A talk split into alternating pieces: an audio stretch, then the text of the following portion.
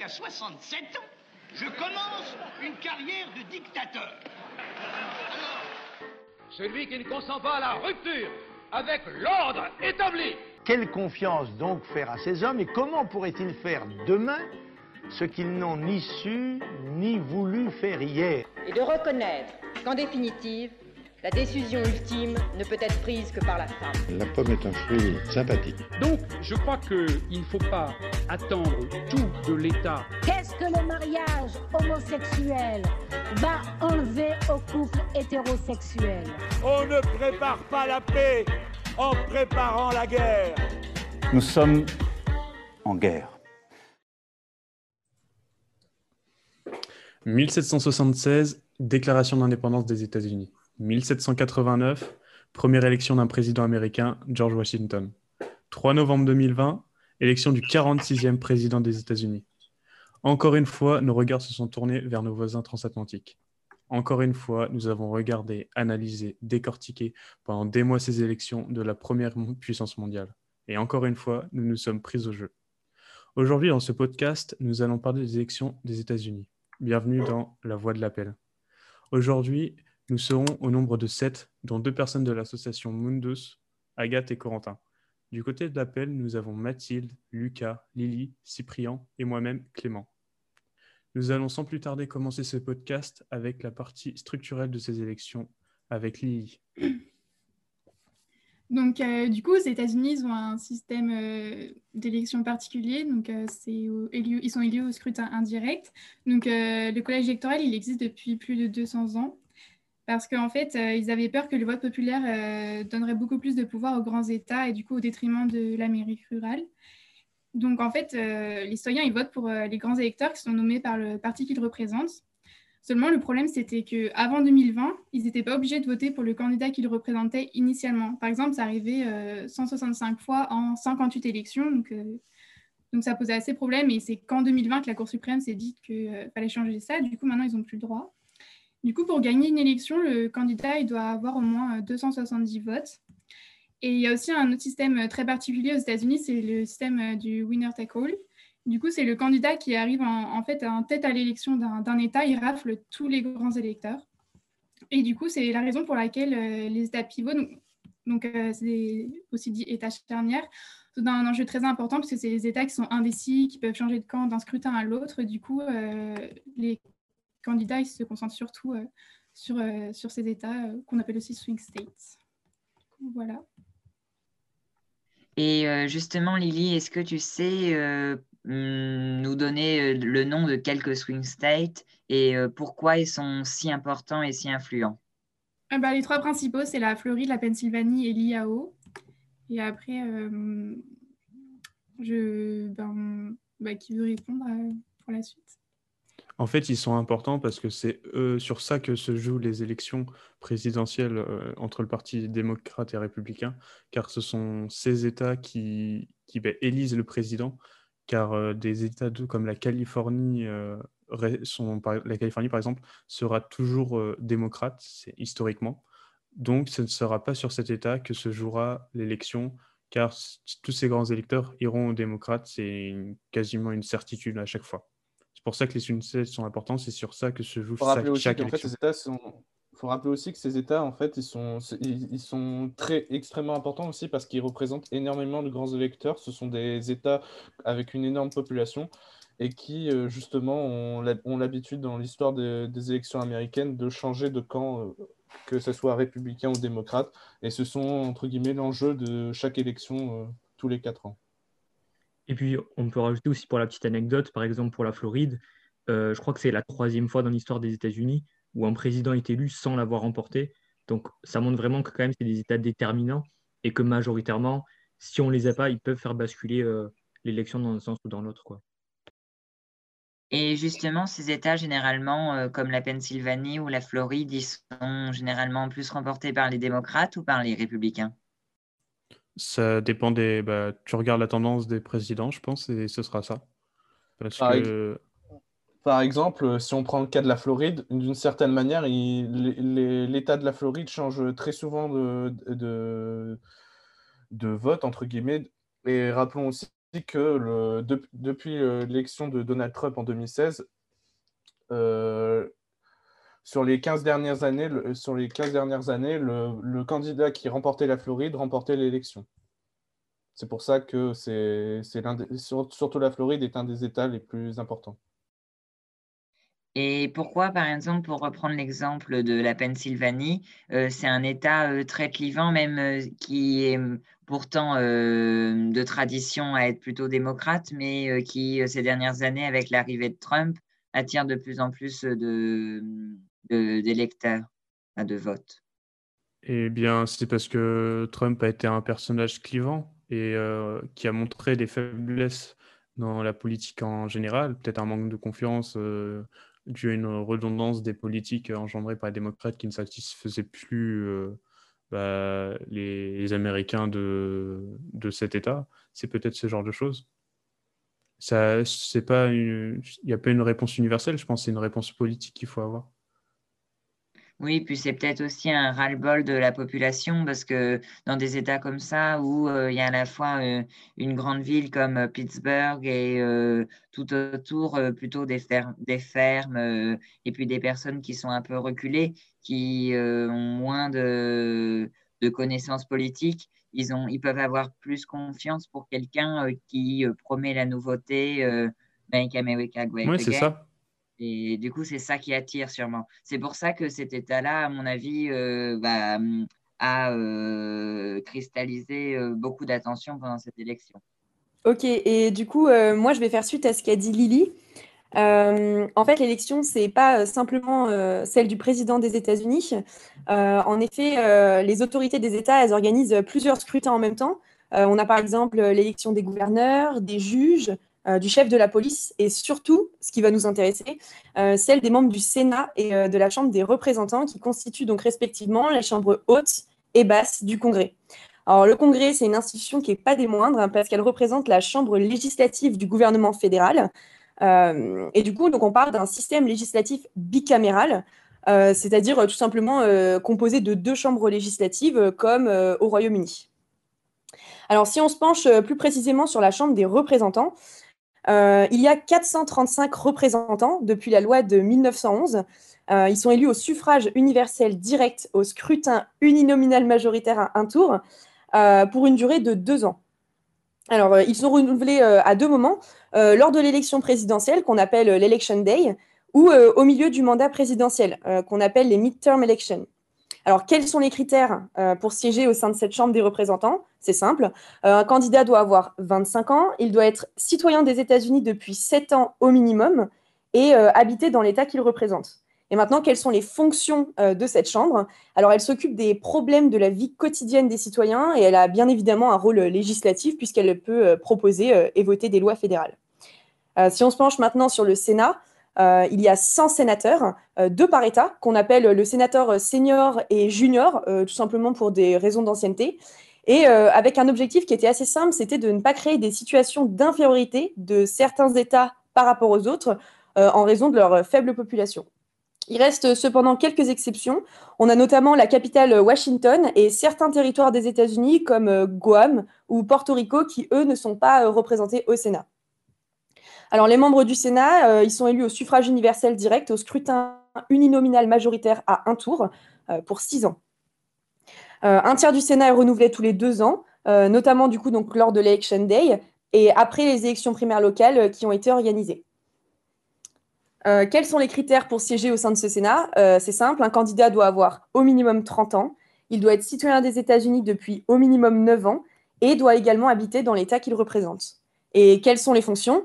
Eh bien, euh, c'est avant tout euh, les politiques des États fédérés et la politique nationale. Et il a bien évidemment un rôle législatif puisqu'il peut euh, proposer et voter des lois.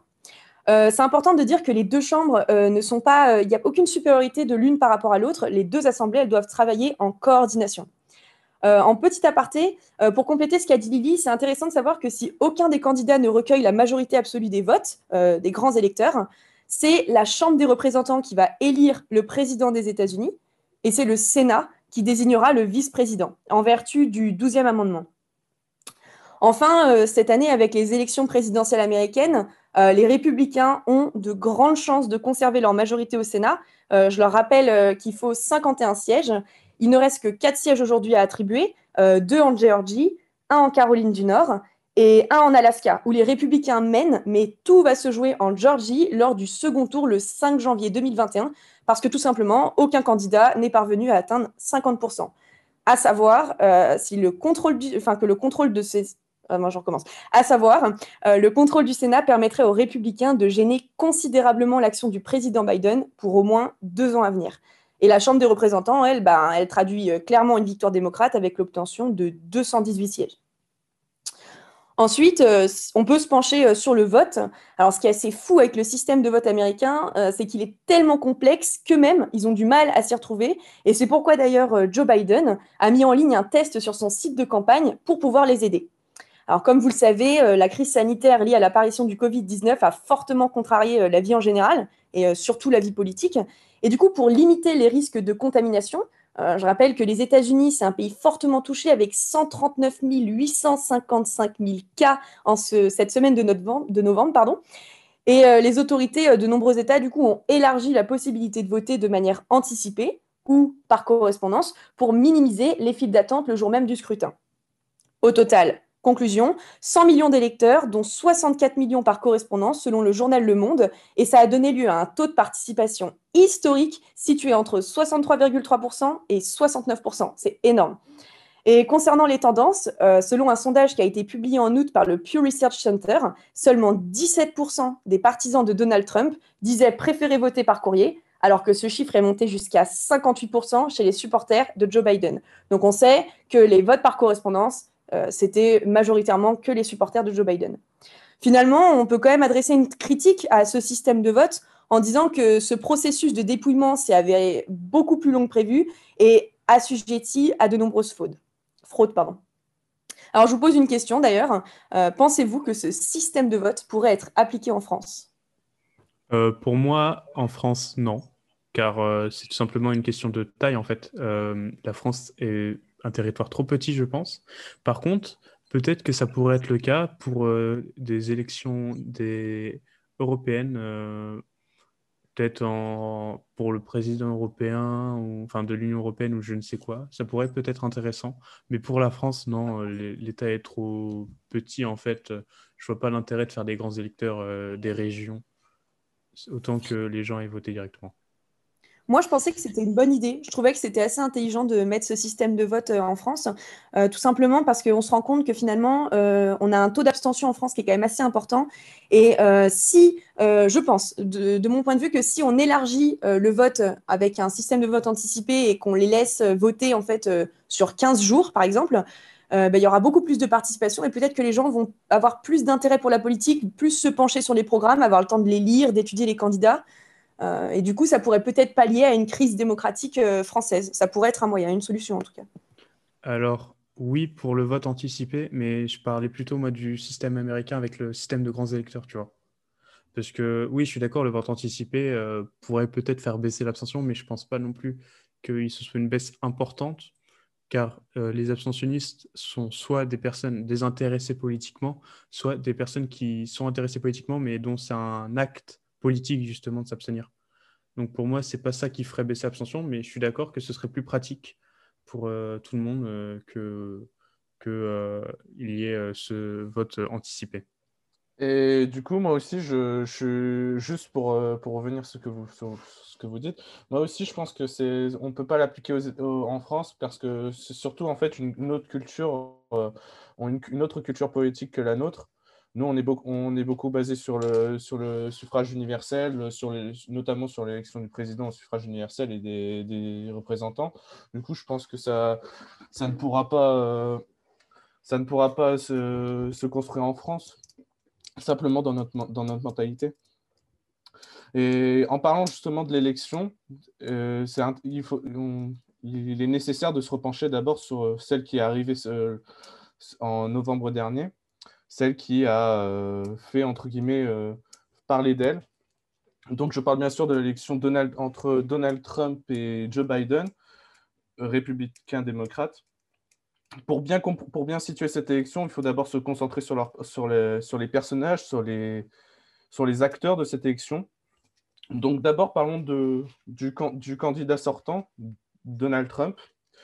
Donc à, à travers réformes, scandales, crises, euh, promesses et, et, des, des, des, illusions, que peut-on tirer finalement de, cette présidence totalement hors norme hein, Si on, a, on, voudrait, on voudrait chercher un équivalent dans l'histoire, ce serait assez compliqué quand même. Donc quel est le bilan de cette, de cette administration Trump en quatre ans, qui, selon certains, a, effectué plus en quatre ans que euh, certains, euh, certains démocrates en 16 ans de pouvoir? Mais d'abord, parlons de son bilan économique. Donc, c'est important, de, c'est important c'est ce qu'il utilise principalement comme, euh, comme argument de campagne. Alors, on, peut remarquer dès le dès début de 2007 que l'économie est en hausse. Du coup, quand il commence son mandat, l'économie est, est en très bonne posture. Bien sûr, bien sûr, il faut, il faut prendre en compte que c'est, il y a aussi une, certaine part de, du mandat de, de, Barack Obama, mais, bien, mais, Donald, mais Donald Trump n'hésite pas à utiliser cet argument de poids comme, comme un argument pour son élection. Il faut rappeler que Donald Trump a basé son, programme de campagne en 2016 sur une baisse importante des, taxes. On rappelle que les, taxes sur les ménages ont, baissé de en moyenne 8%, ce qui est énorme, par rapport, qui était une baisse d'impôts conséquente par rapport euh, à la continuité depuis, depuis Clinton. Et surtout, les impôts sur les sociétés ont baissé de, de 21% à 35%, ce qui, d'une certaine manière, est vu, et a été ressenti comme un, euh, comme euh, un surplus en termes de travail.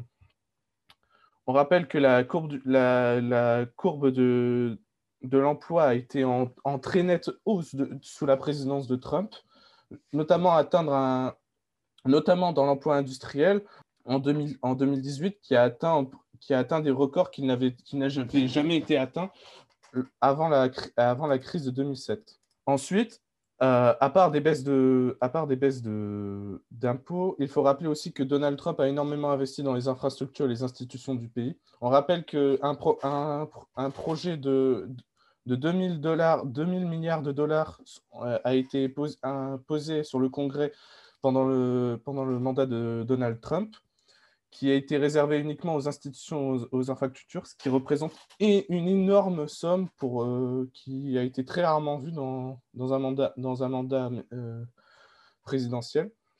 Mais cependant, malgré ces, malgré ces, ces baisses de taxes et cette, euh, cette économie qui a, qui a l'air de, de grimper avant, 2000, avant 2019, il faut rappeler que le, tout, ça, tout ça a été d'une certaine manière abattu par la crise du Covid-19 apparu en, décembre 2019, qui a entre, guillemets euh, détruit tout ce que Donald Trump avait essayé de construire avec ses, réformes. On rappelle que l'emploi a, baissé de, près de 16% en 2020, que euh, la pauvreté a grandement augmenté dans tous les États-Unis.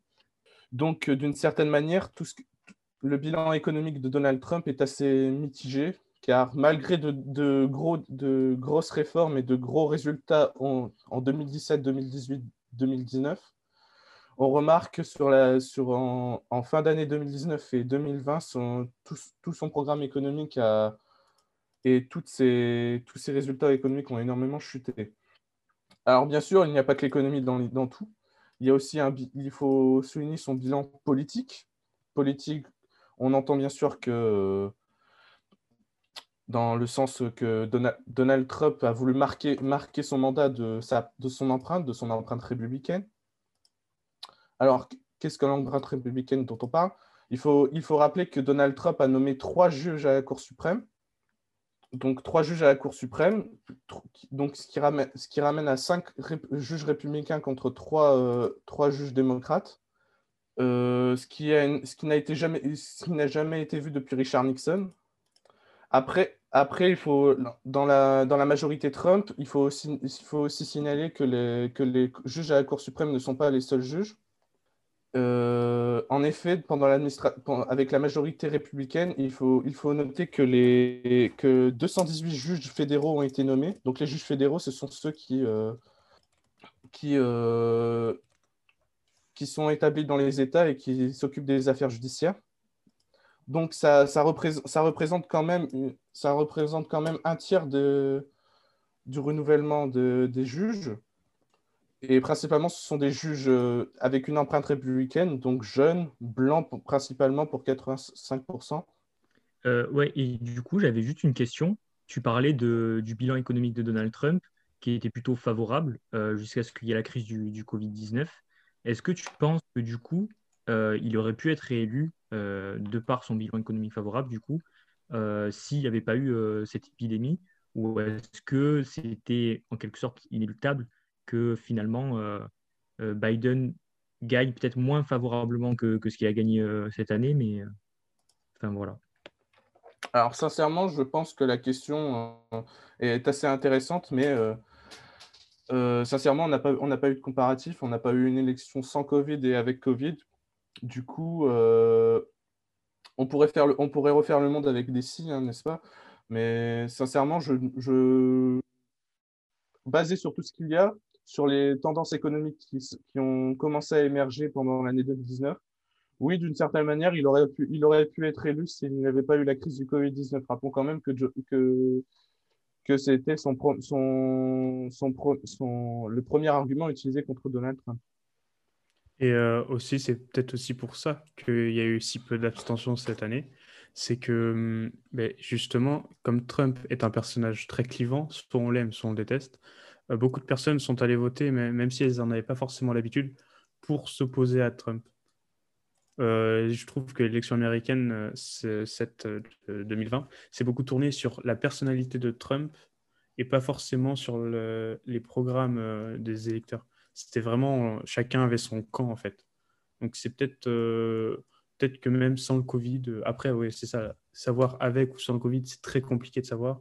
Mais je pense aussi que Trump aurait eu une, grande majorité, enfin, pas une majorité, mais euh, une grande euh, difficulté à se faire réélire avec euh, la levée de bouclier qu'il a eu contre lui, notamment dans les grandes villes américaines du style New York, Los Angeles, etc. Alors, tu parles justement de, d'inégalité, d'une, certaine manière, des inégalités, des différences de pensée par rapport au territoire. Aussi, il faut rappeler aussi qu'en fonction des territoires, la, l'avis sur, le programme de Donald Trump était différent. Par exemple, si on, on, peut, par, exemple citer les, 68, les 68 lois écologiques euh, pour la protection de l'environnement qui ont été supprimées, qui ont été acclamées d'une, part par, euh, par notamment les électeurs de Donald Trump, car elle a permis, elle a permis de, le, la création d'emplois, notamment dans le secteur industriel, dans le forage, dans, dans, les, dans les énergies fossiles. Contrairement, aux électeurs des, des, grandes villes qui, justement, ont, critiqué cette, cette, cette, cette, suppression de loi, car, justement, elle, elle est contre l'environnement, contre l'écologie. Alors, maintenant, parlons aussi justement, en parlant de ces différences d'idées en fonction de, la géographie, parlons du, bilan social de Donald Trump. Donc tout d'abord, je voudrais commencer par dire que euh, Donald Trump, sur les, sur quatre, sur ses premières quatre, sur euh, les quatre ans qu'il a fait à la Maison-Blanche, a expulsé, a expulsé beaucoup moins de sans-papiers et d'immigrés clandestins qu'Obama lors de ses, lors de ses, quatre premières années. Donc, d'une certaine manière, on, qualifie Donald Trump de quelqu'un qui, qui, a qui refuse l'immigration clandestine et même légale. On rappelle notamment qu'il avait promis la construction d'un mur euh, tout autour des, frontières du Mexique. il, faut, il faut dire quand même que ce fameux mur que Donald Trump a utilisé comme argument de campagne en 2016 fait aujourd'hui 50 km et, selon les études ne sert, selon les scientifiques et selon les, les personnes qui se sont penchées sur le sujet, ne sert que de manœuvre de dissuasion et qui n'a pas vraiment d'utilité en soi. Donc, d'une certaine manière, Donald Trump est, un, homme qui ne supporte pas l'immigration, et, donc, euh, mais qui est dans, les faits, qui a, promis d'expulser de nombreux, immigrés clandestins. On, se rappelle notamment des images de ces enfants mexicains séparés de leur, leur famille euh, et emprisonnés à la frontière du Mexique.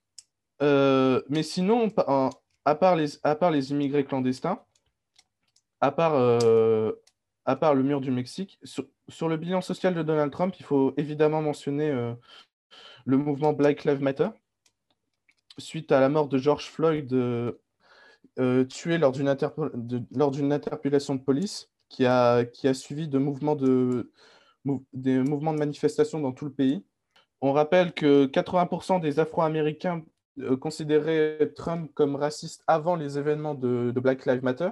Donc, on peut, on peut sans doute penser que euh, ce chiffre a augmenté suite à, suite à, la, à la mobilisation. Et justement, sur ce, sur ce, sur ce point-là, il faut rappeler que Trump a soutenu les forces de l'ordre et qu'il n'a euh, pas souhaité euh, soutenir de quelconque manière ce mouvement. Et également, il a soutenu les, les groupuscules d'extrême droite, par exemple, lors du débat Trump-Biden, lorsqu'il a dit Pride Boys, euh, reculez, reculez et tenez-vous prêts. Tout ça peut être interprété vraiment de, manière différente, que c'est une incitation à la violence ou pas, etc. Du coup, euh, les Pride Boys, c'est un, un, mouvement qui, a été fondé en 2016 et qui est de plus en plus présent.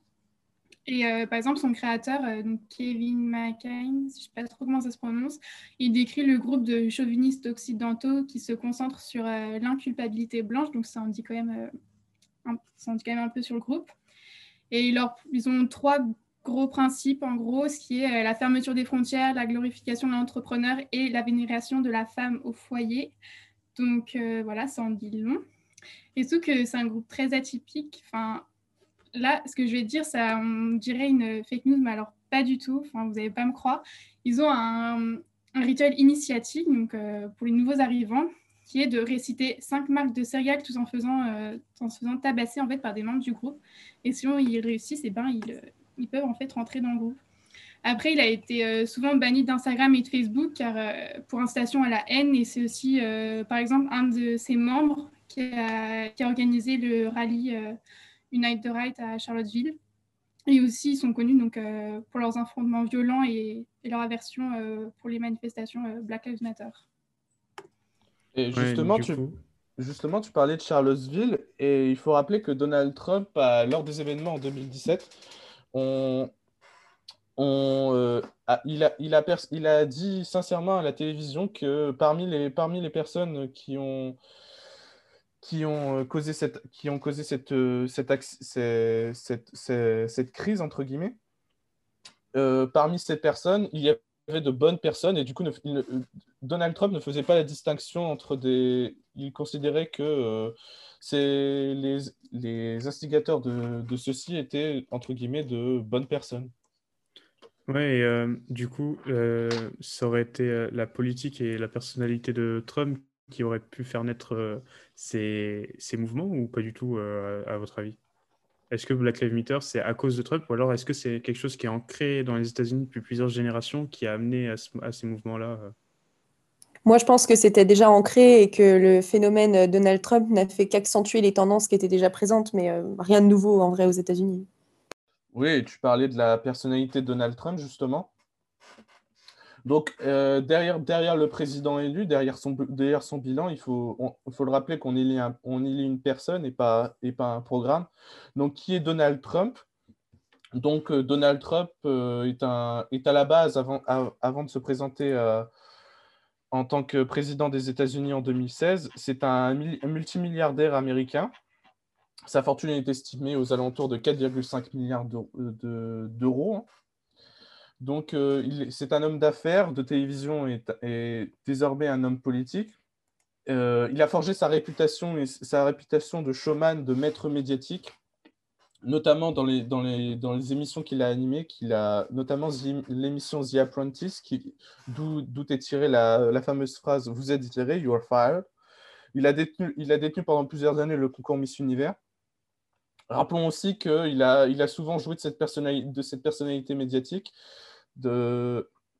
notamment quand il a participé à un concours de catch entre multimilliardaires à la WWE en 2007. Et, donc, concernant cette personnalité médiatique, il faut, il faut dire qu'il entretient une relation quasi haineuse avec euh, la plupart des médias américains et dans le monde entier, qui est réciproque d'ailleurs. Euh, on, se souvient qu'aux États-Unis, la seule chaîne qui, entre guillemets, euh, soutient Trump est Fox News, et elle est, la seule. Il faut, les, médias, les médias, on l'a vu dans dans, les événements autour de l'élection, ont, entre guillemets, censuré Trump, car il, ne pensait qu'il racontait des fake news. Des, il n'était pas d'accord avec euh, sa version de la vérité. Et donc, euh, pour justement, derrière, son bilan, derrière sa politique, il y a un homme qui, qui a très bien conscience de cette personnalité médiatique qu'il a. Il se présente comme, l'incarnation de l'American Dream, comme euh, quelqu'un qui vient du peuple, qui est, là pour le peuple et qui, euh, qui joue sur ça pour se faire élire par, son socle électoral. Son socle électoral qui est composé d'hommes blancs, d'hommes blancs, de euh, jeunes, jeunes, euh, vieux, riches ou pauvres. Et du coup, il utilise cette, cette euh, personnalité pour, pour justement gagner des électeurs. Mais du coup, vous, vous en pensez quoi de sa personnalité? Est-ce que pour vous, c'est un problème ou pas? Pour avoir un président, est-ce que vous, pour le président français, pourra avoir une personnalité aussi forte que Donald Trump? Bah, Franchement, enfin, honnête, personnellement, euh, je pense que ça pose problème parce qu'on l'a bien vu, sa personnalité, au-delà de, sa gestion du coup des États-Unis, de, sa communication, parce qu'il passe quasiment uniquement par, par Twitter. Euh, je crois qu'ils ont fait une comparaison entre Biden et Trump, justement. Euh, Trump, il a 60 000 ou 70 000 tweets et Biden, il n'en a que 6 000. Donc ça montre quand même la différence entre les deux. Et au-delà de ça, ça influence directement sa personnalité, sa, manière de communiquer, de, tout ça. Ça influence sur les relations avec les autres pays et, euh, ça, ça, entraîne des relations un peu conflictuelles euh, au sein des États-Unis parce qu'on l'a vu avec le, du coup, mouvement Black Lives Matter, ça a tendu les relations avec un peu tout le monde. Et à l'international, euh, ça a tendu aussi les relations avec les autres pays. Et aussi, sa personnalité, elle peut un peu poser problème en termes euh, de relations, bah, déjà aux États-Unis, mais en dehors, c'est qu'il fonctionne comme un homme d'affaires. Et donc, euh, il a tendance à faire à prendre les choses très personnellement, à considérer que, par exemple, quand les médias ne vont pas dans son sens, c'est que les médias sont contre lui, pas juste qu'il ne partage pas les mêmes opinions. Et là-dessus, il a changé vraiment la façon dont la politique se faisait. Enfin, c'est un nouvel, c'est complètement nouveau parce que avant, les candidats euh, avaient euh, mettaient de côté l'homme, différencier l'homme de la politique et pouvaient tout à fait euh, s'entendre avec quelqu'un, mais avoir des idées politiques divergentes. Et lui, vraiment, il a remis ça en cause en disant qu'en gros, si on n'était pas d'accord avec lui, bah, on était nécessairement contre lui et sur tous les plans. Bah, justement, pour revenir sur, ce que tu as dit, Agathe, par rapport à, son rapport avec les médias, je crois que justement, parce que Fox News était une des premières chaînes à avoir reconnu la victoire euh, dans un des, gros États, je ne sais plus si c'était la Pennsylvanie ou la Géorgie, euh, la victoire de, Biden, pardon. Euh, du coup, il a, il a hum, arrêté d'approuver Fox News parce qu'il avait adulé Fox News pendant, pendant sa campagne de 2016, il me semble, et pendant son mandat. Et il a dit qu'il allait créer carrément lui-même une chaîne de télévision pour, bah, pour partager en fait, les informations que lui pensait qui étaient justes. Donc c'est vraiment ouais, un problème pour la démocratie même en elle-même, parce que c'est-à-dire qu'il va gérer un peu les informations euh, à la Donald Trump et on, a vu ce que ça donne.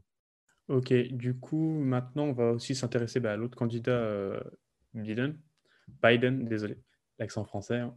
Alors, euh, ah oui, avant Biden, ce serait bien aussi de revenir sur vite fait la, première, la primaire des démocrates. alors, au début, il y avait 24 candidats en tout cette année, enfin cette année, ça a commencé en 2019, donc euh, l'année dernière, pour la primaire démocrate. Au total, il y a eu 12 débats qui ont eu lieu et euh, qui ont commencé euh, entre le 26 et le 27 juin 2019. Donc elle a été assez longue, cette primaire. le but de la primaire démocrate, c'était de désigner celui qui affrontera donc le président qui était en place, donc Trump, et le vote pour, pour a eu lieu le 3 avril, non, désolé, le vote a eu lieu du 3 février au 16 juin 2020, donc aussi sur une longue durée.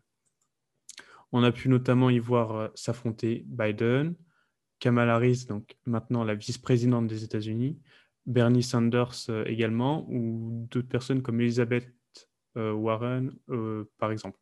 Les sujets abordés dans, dans cette primaire ont été très nombreux, je vais juste en citer quelques-uns. C'était par exemple la hausse du salaire minimum, la gratuité des universités, les réformes sur les inégalités fiscales entre États ou les restrictions des armes à feu. Euh, maintenant, on va plus se tourner vers Biden. Euh, tout d'abord, bah, qui c'est Biden? Il est originaire d'une famille modeste euh, de Pennsylvanie. Donc, il n'est pas d'une, il n'est pas, il ne fait pas partie d'une, famille aisée à la base. Il est diplômé en sciences politiques et en histoire à l'université du Delaware en 1965 et de droit à, désolé pour la prononciation, Syracuse, aucune idée de comment ça se prononce, en 1968. Euh, il est réélu au Sénat sans interruption par le Delaware, justement, où il a fait ses études, depuis 1972. Donc, il est présent politiquement aux États-Unis depuis maintenant longtemps. Et il fut vice-président euh, sous la présidence de Obama de 2009 donc, à 2017. Euh, alors, maintenant, Biden, qu'est-ce qu'il aimerait mettre en place avec, dans sa politique. Tout d'abord, au niveau international, il aimerait bien remettre les États-Unis dans l'accord de Paris. Euh, et pour lui, euh, continuer de, il, demande, il continuerait de demander plus de participation des autres pays dans, l'OTAN et renouer avec euh, le contact avec l'Iran, avec un relâchement des sanctions après de, enfin, sûrement un relâchement des sanctions après négociation. Il aimerait aussi un désengagement américain en, Iran et en Irak, comme Trump, mais lui, il serait plus atténué plus, euh, moins agressif que Trump. Au niveau de la Chine, les relations ne devraient pas évoluer, mais la forme euh, devrait changer. Pour lui, ce serait plus euh, justement, moins de déclarations houleuses comme l'a fait Trump sur Twitter.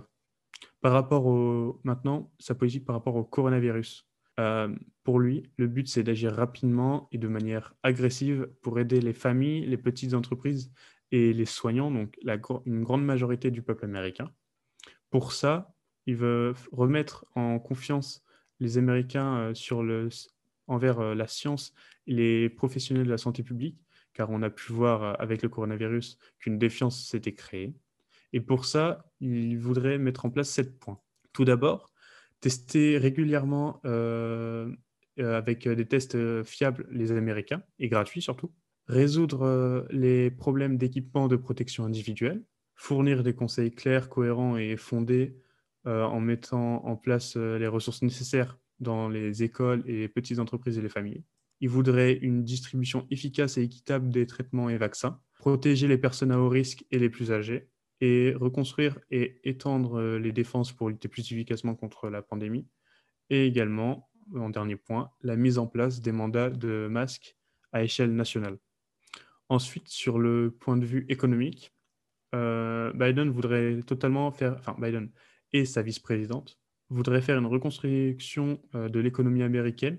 Tout d'abord, euh, régler, le problème, à régler le problème de la pandémie, car si la pandémie n'est pas réglée, ce sera impossible de relancer l'économie des États-Unis. Alors, il veut assurer une aide immédiate supplémentaire aux familles de travailleurs et aux petites entreprises. Il veut, dire, fournir euh, des un gouvernement étatique, euh, locaux et tribaux euh, l'aide dont ils ont besoin pour que pour les éducateurs, les pompiers et les autres travailleurs essentiels ne soient pas licenciés. Il veut étendre l'assurance chômage Covid en cas de nouvelle crise, notamment une nouvelle pandémie possible. Il veut également fournir une trousse de retour aux entreprises et aux entrepreneurs de la rue Maine et mettre immédiatement les gens au travail en les enrôlant pour aider à lutter contre la pandémie, y compris par le biais d'un corps euh, d'emploi en santé publique. Il y a le plan Biden-Harris euh, qui mobilisera le peuple américain au service de quatre efforts nationaux, qu'ils qualifient eux-mêmes d'audacieux pour relever leur pays. Alors, en tant que président, Biden voudrait mobiliser la fabrication et l'innovation américaine. Donc ça, c'est un peu dans la continuité de ce que faisait Trump avec une politique de relocalisation. Il voudrait mobiliser l'ingéniosité américaine pour construire une infrastructure moderne et un avenir énergétique et équitable. Ça, j'y reviendrai après dans la partie écologie. Il voudrait mobiliser le talent et le cœur américain, très patriote. De toute façon, tous les Américains sont patriotes, donc il joue aussi sur ça, pour bâtir une main-d'œuvre de soins et d'éducation du XXIe siècle et mobiliser à tous les niveaux pour faire progresser l'équité raciale euh, aux États-Unis. Donc, euh, après un bilan assez litigieux par rapport à ça avec les mouvements Black Lives Matter, etc. Oui, du coup, je voulais rebondir donc, euh, sur le fait que Kamala Harris, c'est parce que du coup, quand les, Américains ils ont élu euh, Joe Biden, bah, ils ont forcément aussi élu sa vice-présidente, surtout que bah, il se fait vieux. Du coup, Joe Biden, du coup, faut se penser à sa succession. Et du coup, Kamala Harris. Et du coup, comme euh, beaucoup de personnes au pouvoir, il y a euh, toujours des événements qui, les trahissent. Et là, euh, Kamala Harris, elle n'est pas exemptée. Juste citer deux exemples qui m'ont enfin, vraiment choquée. Par exemple, quand elle était, été procureure en Californie de 2003 à 2017, et elle se dit progressiste, mais vraiment, ça n'a rien de. ce qui s'est passé, ça n'a rien de progressiste. Par exemple, elle avait défendu la législation de, de l'État comme quoi en fait les parents dont les enfants manquaient beaucoup l'école pouvaient être poursuivis en justice alors que ça, affectait de manière disproportionnée surtout les personnes de couleur et les personnes à faible donc euh, les personnes aussi à faible revenu. Elle a même dit, enfin je la cite, je crois qu'un enfant qui n'a pas d'éducation est l'équivalent d'un crime. Je trouve que c'est assez disproportionné ces, euh, ces propos. Et je trouve euh, ce qui est pire, c'est que du coup quand elle est prise procureur, elle, euh, elle s'est aussi battue, mais vraiment de A à Z, pour euh, confirmer des condamnations injustifiées. Par exemple, enfin, elle a essayé de bloquer l'accès à des tests ADN pour des accusés, qui est en fait, alors que le test ADN pouvait innocenter l'accusé ou bien prouver sa culpabilité. Il y a par exemple le cas de, Kevin Cooper qui était un condamné à mort et il a demandé sans relâche des tests ADN, etc. Et euh, Kamala Harris, s'y est cruellement opposée, mais pendant vraiment longtemps. Et c'est au final, euh, bah, c'est quand le New York Times a mis, euh, mis en lumière l'affaire et c'est sorti au public. Et là, sa position, elle lui a accordé un test ADN. Il s'est innocent. Donc voilà, je trouve que. Enfin, faut aussi. Je pense qu'on n'en parle pas assez, que les... ça n'a pas été assez médiatisé, quoi. Les... Enfin, voilà. Et euh, moi, ça m'a un peu fait penser, après, je sais pas, c'est mon avis, mais ça m'a, j'ai un peu fait le parallèle avec euh, Trump quand il y avait eu l'événement, euh, le, Central, le Central Park 5, où il y avait cinq hommes noirs qui étaient accusés d'avoir violé une joggeuse et au final, ça s'est avéré que ils étaient innocents. D'ailleurs, c'était pas test ADN, enfin voilà. Et du coup, ça m'a un peu fait penser à ça. Du coup, voilà, je vais savoir ce que vous en pensiez. Alors ouais, euh, c'est vrai, après, euh, enfin, c'est absolument pas une excuse, mais c'est vrai que tout, toutes les personnalités publiques, ou en tout cas une grande partie, ont, ont des dessous, etc. Et peut-être qu'on a, les, certains médias n'ont pas trop voulu en parler, justement parce qu'en face, c'est Trump, je sais pas, euh, c'est peut-être peut-être que Trump a monopolisé l'attention et du coup, on a moins parlé de ce que de ce qu'en face, il se faisait. Du coup, euh, je vais continuer avec Biden et donc euh, Kamala Harris euh, sur l'équité raciale. Justement, ils ont une grande partie sur ça dans leur programme. Donc, pour eux, la pandémie a démontré des disparités entre les communautés américaines. notamment, je vais les citer, les Américains noirs et bruns ont souffert et sont morts du coronavirus à des taux beaucoup plus élevés que les Américains blancs. Alors, pour eux, il faut lutter contre un racisme systémique qui apporte de nombreux drames. Ah, et pour les personnes qui ne savent pas, les Américains bruns, ce sont les Latinos en fait. Donc je vais vous citer quelques-uns des exemples qu'ils veulent mettre en place pour euh, lutter contre ceci. Ils veulent euh, stimuler l'investissement public-privé grâce à un nouveau plan d'opportunité pour les petites entreprises. Ils veulent réformer les zones d'opportunité pour tenir leurs promesses. Ils veulent prendre un engagement historique et égaliser l'approvisionnement fédéral. Et par exemple, également, ils veulent veiller à ce que les travailleurs de couleur soient rémunérés équitablement et traités avec dignité. Euh, ils veulent aussi mettre en place des réformes avec la police, ce qui est important avec les derniers événements qui se sont produits. Ils veulent une interdiction nationale des étranglements, un arrêt du transfert d'armes de guerre aux forces de police, euh, une amélioration de la surveillance et la responsabilité pour créer un modèle de normes d'utilisation et de force, et euh, créer une commission nationale de contrôle de la police. Donc, euh, la commission nationale de contrôle de la police, d'une certaine façon, on l'a en France et on voit que même elle, elle est à débat. Donc, peut-être que ce point serait peu à revoir ou porterait polémique. Ensuite, au niveau de l'écologie, Biden euh, donc, a également un fort programme sur l'écologie. Ce sera d'ailleurs le dernier point. Il veut rénover euh, les infrastructures et les moderniser du pays. Création d'un million d'emplois dans l'industrie automobile, donc en continuant la relocalisation des productions américaines. Il veut des transports en commun de qualité dans les villes de plus de 100 000 habitants, avec des installations d'infrastructures pour piétons et vélos. Ensuite, euh, pour le secteur de l'électricité, il veut qu'il soit sans pollution d'ici 2035. Il veut la modernisation de 4 millions de bâtiments en tout, pour pas qu'ils ne servent à rien en fait, et 2 millions de maisons avec clim en 4 ans. Alors sur ce point, je vois pas ce que ça fait dans le programme écologique en fait, euh, de mettre la clim dans 2 millions de nouvelles habitations. Donc bon, voilà. Ah oui, c'est parce que... Ouais, enfin non, il n'y a aucun lien. Réduction des technologies critiques d'énergie et euh, des nouvelles technologies fabriquées aux États-Unis. Ça, c'est également un point qu'il aimerait mettre en place. Euh, pour eux, il serait aussi possible de faire une création d'emplois dans l'agriculture, c'est-à-dire plus de 250 000 emplois annoncés pour boucher les puits de pétrole et gaz naturel qui sont abandonnés et récupération de, mines de charbon, minerais durs et uranium également abandonnés. Pour ça, l'objectif est de réduire en fait euh, les fuites de produits toxiques. Et enfin, il veut mettre en place une justice environnementale. Ce serait pour réparer les torts dans les, pour, dans les communautés qui subissent euh, le gros de la pollution. On a parlé tout à l'heure de la, personnalité de, Trump qui avait été importante dans l'élection, mais je pense que la personnalité de Biden, elle a aussi un, impact. Pas tellement, alors sa personnalité, mais plutôt son histoire personnelle, parce que je pense qu'aux États-Unis, euh, je ne sais pas si tout le monde le sait, mais il a perdu euh, sa première épouse et sa fille dans un accident de voiture euh, quand il, le jour de son, enfin, quelques jours avant sa qui prête serment pour devenir sénateur euh, du Delaware. Et euh, ça a joué, je pense, dans les. Et puis, il n'y a pas très longtemps, en 2015, il a perdu son fils euh, d'un cancer au cerveau. Et je pense que euh, ce parcours un peu euh, de la personne qui a vécu des tragédies, mais qui s'en est remise et qui revient plus fort et qui, s'améliore, je pense que ça, a beaucoup joué dans le fait qu'on a une forme d'empathie et c'est le, typiquement le genre de storytelling que les Américains aiment beaucoup, parce que ça compte beaucoup. En fait, il y a, les idées politiques, mais je pense qu'il y a aussi beaucoup de vie personnelle et d'histoire personnelle. Et je pense que ça, ça a beaucoup joué dans son élection. Et pour rebondir euh, sur ce qu'a dit Agathe, euh, Agathe, pardon, en fait, euh, je pense qu'on on est dans un schéma où Trump serait le mauvais et Biden le gentil, et c'est vraiment ce qu'on retient.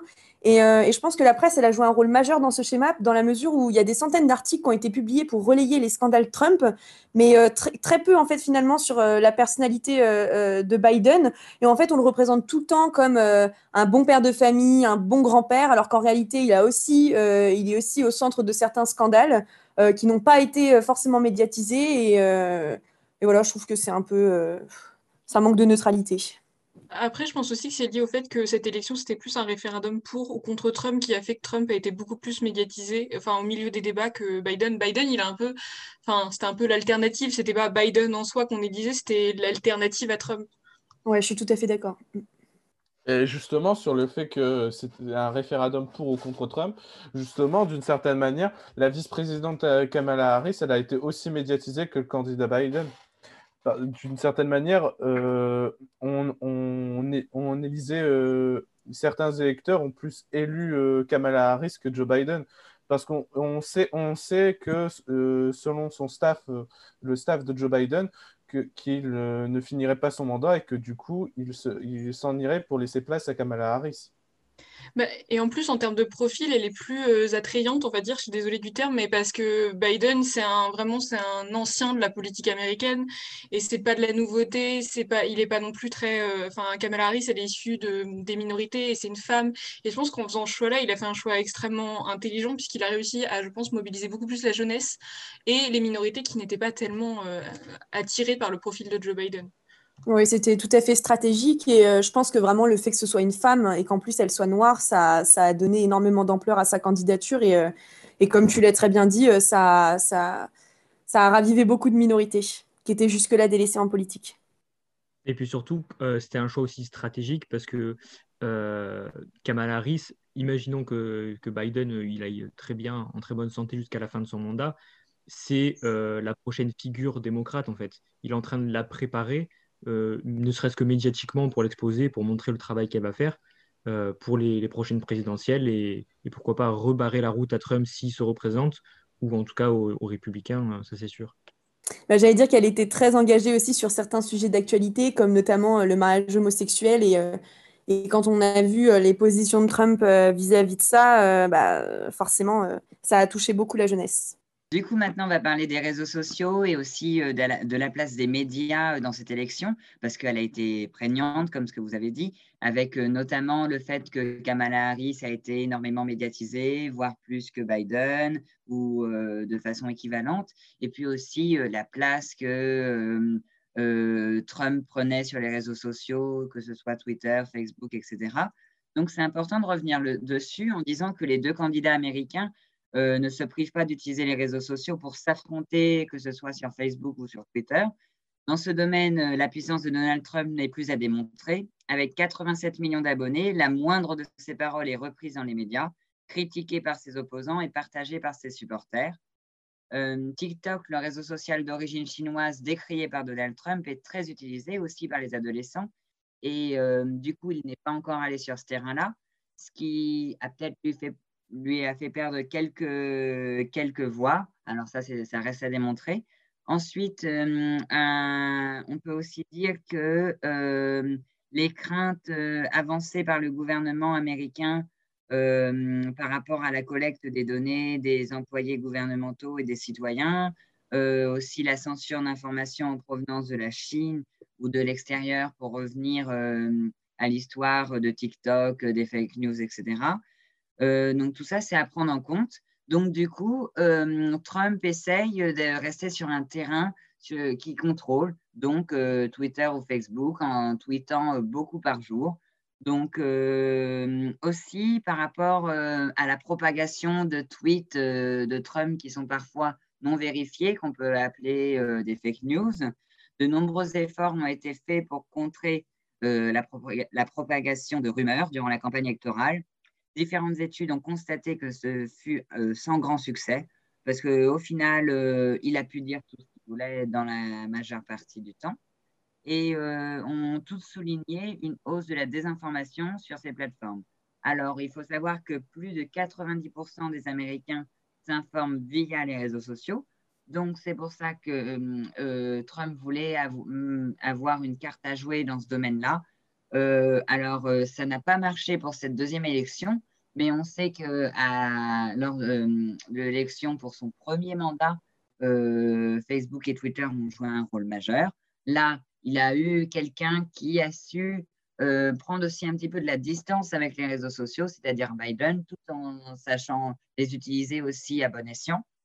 Mais peut-être qu'une certaine partie des Américains en avait, entre guillemets, ras-le-bol du fait que Trump était trop sur les réseaux sociaux et euh, de cette euh, surinformation euh, qui, des fois, dérivait aux fake news. Du coup, Facebook et Twitter, grâce à des algorithmes maison, ont renforcé leur équipe censée repérer toute activité suspecte susceptible d'être une opération menée par des agents de puissance étrangère. Parce que, rappelons-le, donc ces mesures arrivent après 2016 Petite coupure dans le podcast pour vous informer que dans les propos suivants, Lucas fait un lapsus entre l'ONG Wikileaks et l'entreprise Cambridge Analytica au nom de la célèbre affaire. Nous nous excusons pour le désagrément.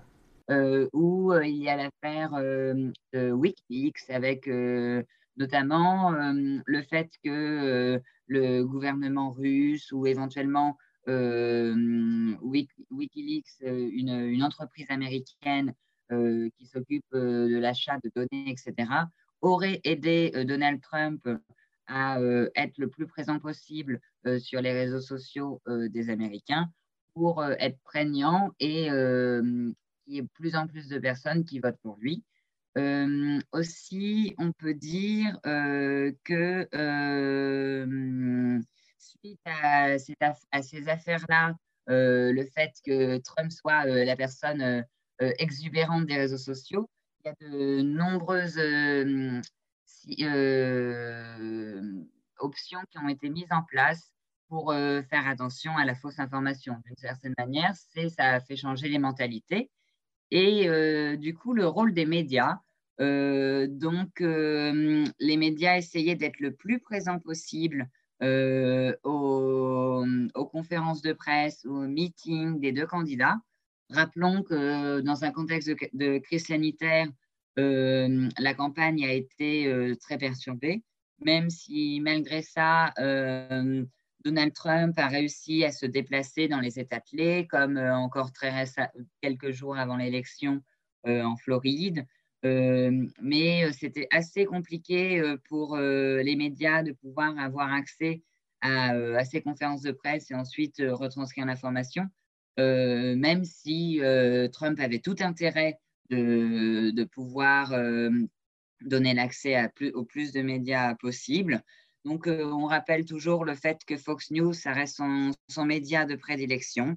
Euh, c'est d'une certaine manière par rapport euh, en termes de proportion, parce que c'est le seul média qui soutenait Trump, qui était évidemment non neutre et pas très impartial, parce que bah, c'était un média plutôt qui, allait dans les idées de Trump alors que CNN, toutes les autres chaînes euh, relayaient euh, la campagne de Biden, etc. Euh, ensuite, la communication des candidats et de leur personnalité. Donc, on l'a dit, Trump a voulu jouer cavalier seul pour, pour sa réélection et sa campagne. Il n'a pas du tout mis en avant son, son vice-président, qui aurait été toujours Mike Pence. Et c'était la figure de proue des républicains, comme lors de la première campagne, alors que Biden a laissé Kamala Harris, on l'a dit précédemment, prendre aussi le relais. donc, il, se partageait la, tâche de répondre aux questions des médias et aussi d'être plutôt influent sur les réseaux sociaux. Donc, voilà.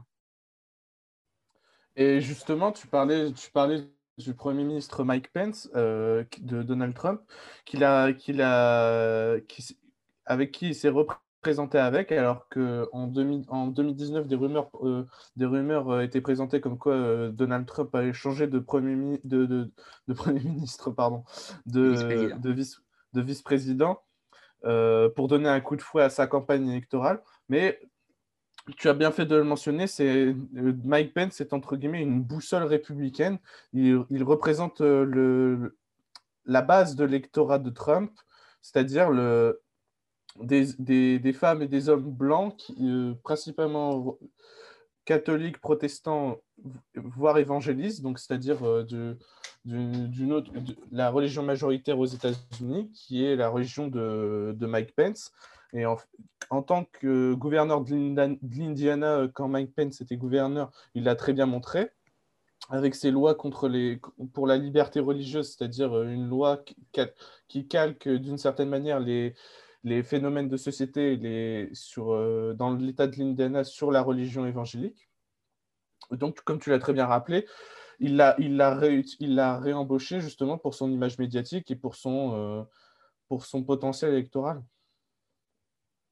Et justement, en réponse euh, à ça, on peut dire que hum, les, euh, personnalités qui entourent Trump euh, donc, dans le camp républicain sont d'une certaine manière un peu ses pions. Parce que, il, vous l'avez dit au tout début, il a souvent renvoyé ses personnalités influentes, ses ministres, ses conseillers, etc., alors que Benz, on peut dire d'une certaine manière, il a de la chance, il a été gardé par, par Trump parce qu'il représentait bien l'image que le conservatrice que voulait donner Trump, donc cette image de, des blancs américains grands, riches, célèbres, etc., qui sont très religieux, que ce soit protestants et et du coup, ça, c'est plutôt important. Mais justement, dans l'imaginaire collectif américain, la seule personnalité républicaine connue, ça reste Trump, alors que chez les démocrates, on a plusieurs personnalités. Donc, d'une certaine manière, on peut dire que cela a joué dans la faveur de l'élection de, de Biden, parce que pour ceux qui en avaient complètement marre de Trump, ils savaient que euh, dans les démocrates, ça pouvait se renouveler, comme ce que vous avez dit. Euh, Kamala Harris se prépare à aller au pouvoir dans quelques années, ou euh, éventuellement il y a d'autres figures importantes qui sont complètement différentes, mais qu'on peut garder sous le coude, comme Elizabeth Warren ou encore Bernie Sanders. Et pour revenir à ce que, tu as dit, Lucas, au début, je pense que ce que l'on peut dire, c'est que l'usage des réseaux sociaux, il est devenu vraiment viral au sein des élections présidentielles. ces derniers, ils sont poussés à se convertir en arbitre de la vérité, pour reprendre l'expression du journal Le Monde. Et on a pu le voir notamment avec Trump et son usage de Twitter ou d'Instagram. Il y a une certaine prévention qui s'est installée. Par exemple, des tweets avec une audience diminuée volontairement par la plateforme ou alors euh, des messages publiés en dessous de ces posts du type euh, les résultats finaux n'ont pas encore été délivrés, ou encore euh, Joe Biden est donné président aux élections présidentielles. Facebook reste quant à lui plus laxiste au nom de la liberté d'expression. Et c'est d'autant plus intéressant que je considère que les réseaux sociaux sont devenus des supports au programme présidentiel américain. En ce sens, les tweets sont devenus tellement importants qu'ils constituent désormais des déclarations officielles, et je pense que ce n'est pas un choix neutre. Et ainsi, on peut se demander, euh, est-ce qu'ils n'ont pas transformé la façon de faire de la politique? Est-ce qu'il n'y a pas une mutation profonde qui est en train de se faire et qui rend euh, chaque internaute acteur actif, avec au bout du compte euh, une possible dévaluation de la politique? Je ne sais pas ce que vous en pensez, mais voilà, moi je trouve que cette emprise des réseaux sociaux sur les politiques américaines, elles ont eu un, mauvais impact. Alors déjà, pour répondre à ce que tu disais, c'est oui, c'est sûr qu'il y a eu un fort impact au niveau des réseaux sociaux, leur utilisation en tout cas, depuis que, notamment depuis que Trump est arrivé. Mais après, ça, c'est peut-être aussi dû tout simplement à une modernisation de la société dans son global. Mais aussi, je voulais, revenir sur le sujet que, au niveau des meetings, en fait, parce qu'il y a une grande différence entre les meetings cette année avec la pandémie du Covid-19, où Trump a continué à faire ses meetings normalement en grande majorité, alors que Biden, absolument pas. Il a préféré rester en petit comité, voire en, distanciel, en fait.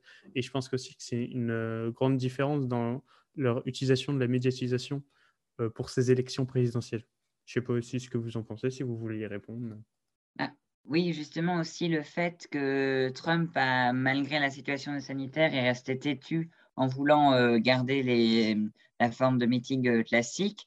Euh, on peut dire que pour les médias, c'était plus facile de le, de le, médiatiser parce que c'est une forme plus simple à, à diffuser euh, l'information comme ça. Parce que d'une certaine manière, euh, les, les, visioconférences ou les meetings en distanciel, il suffit juste de la communication sur les réseaux sociaux, les différents sites de campagne, etc. Alors qu'un meeting, c'est du concret et c'est aussi euh, quelque chose euh, que, qui reste classique. Et en ces temps-là, ça étonne, et c'est vraiment du Trump à vouloir faire euh, l'inverse de ce que disent les, les, spécialistes sanitaires, etc.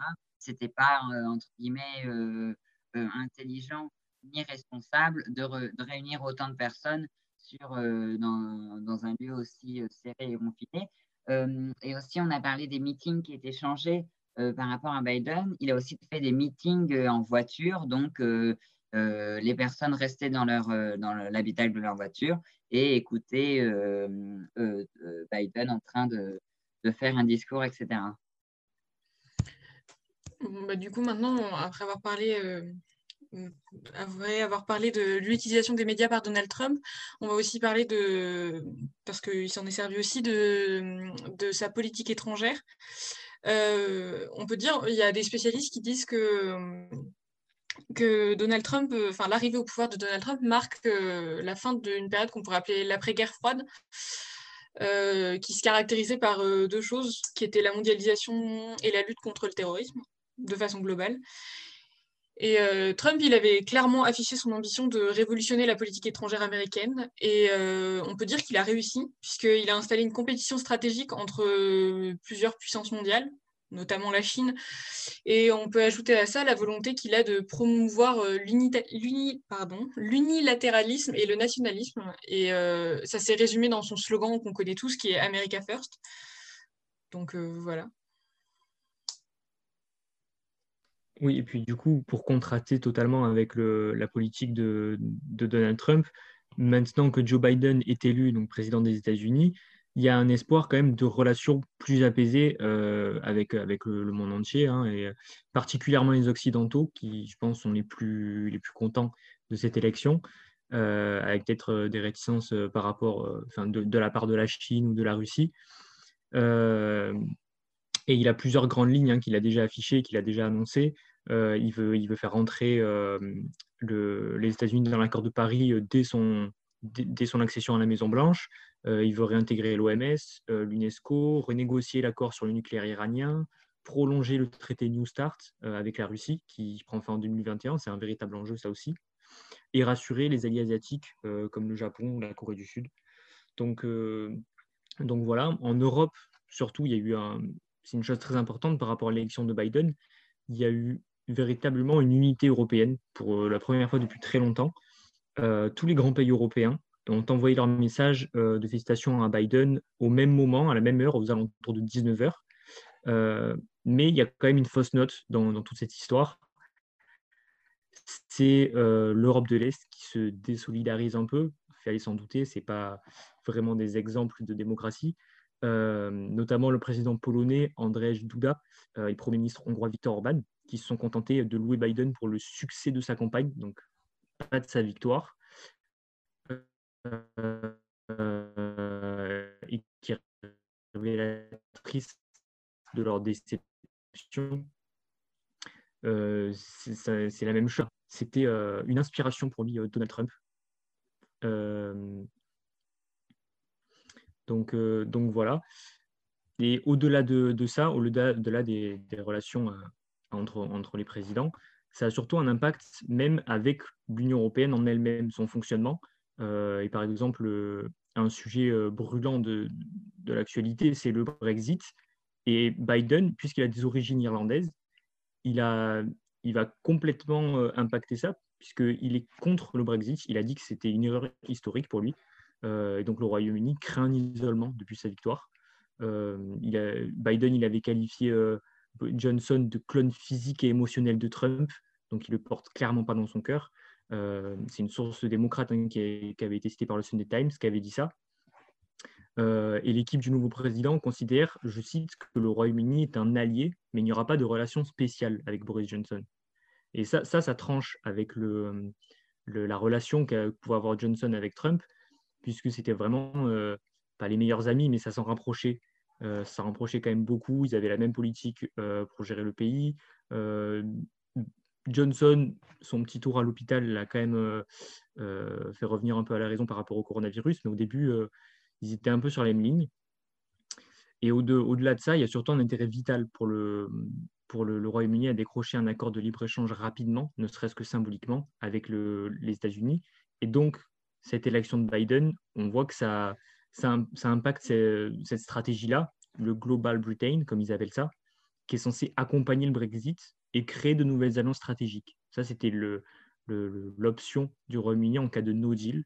Ils comptaient euh, sur un Global Britain pour montrer que le Royaume-Uni n'avait plus besoin de l'Union européenne, il, pouvait s'en passer, il pouvait euh, conclure de nouvelles alliances. Et cette position de Biden, ça contrecarre quand même beaucoup les plans euh, de Johnson.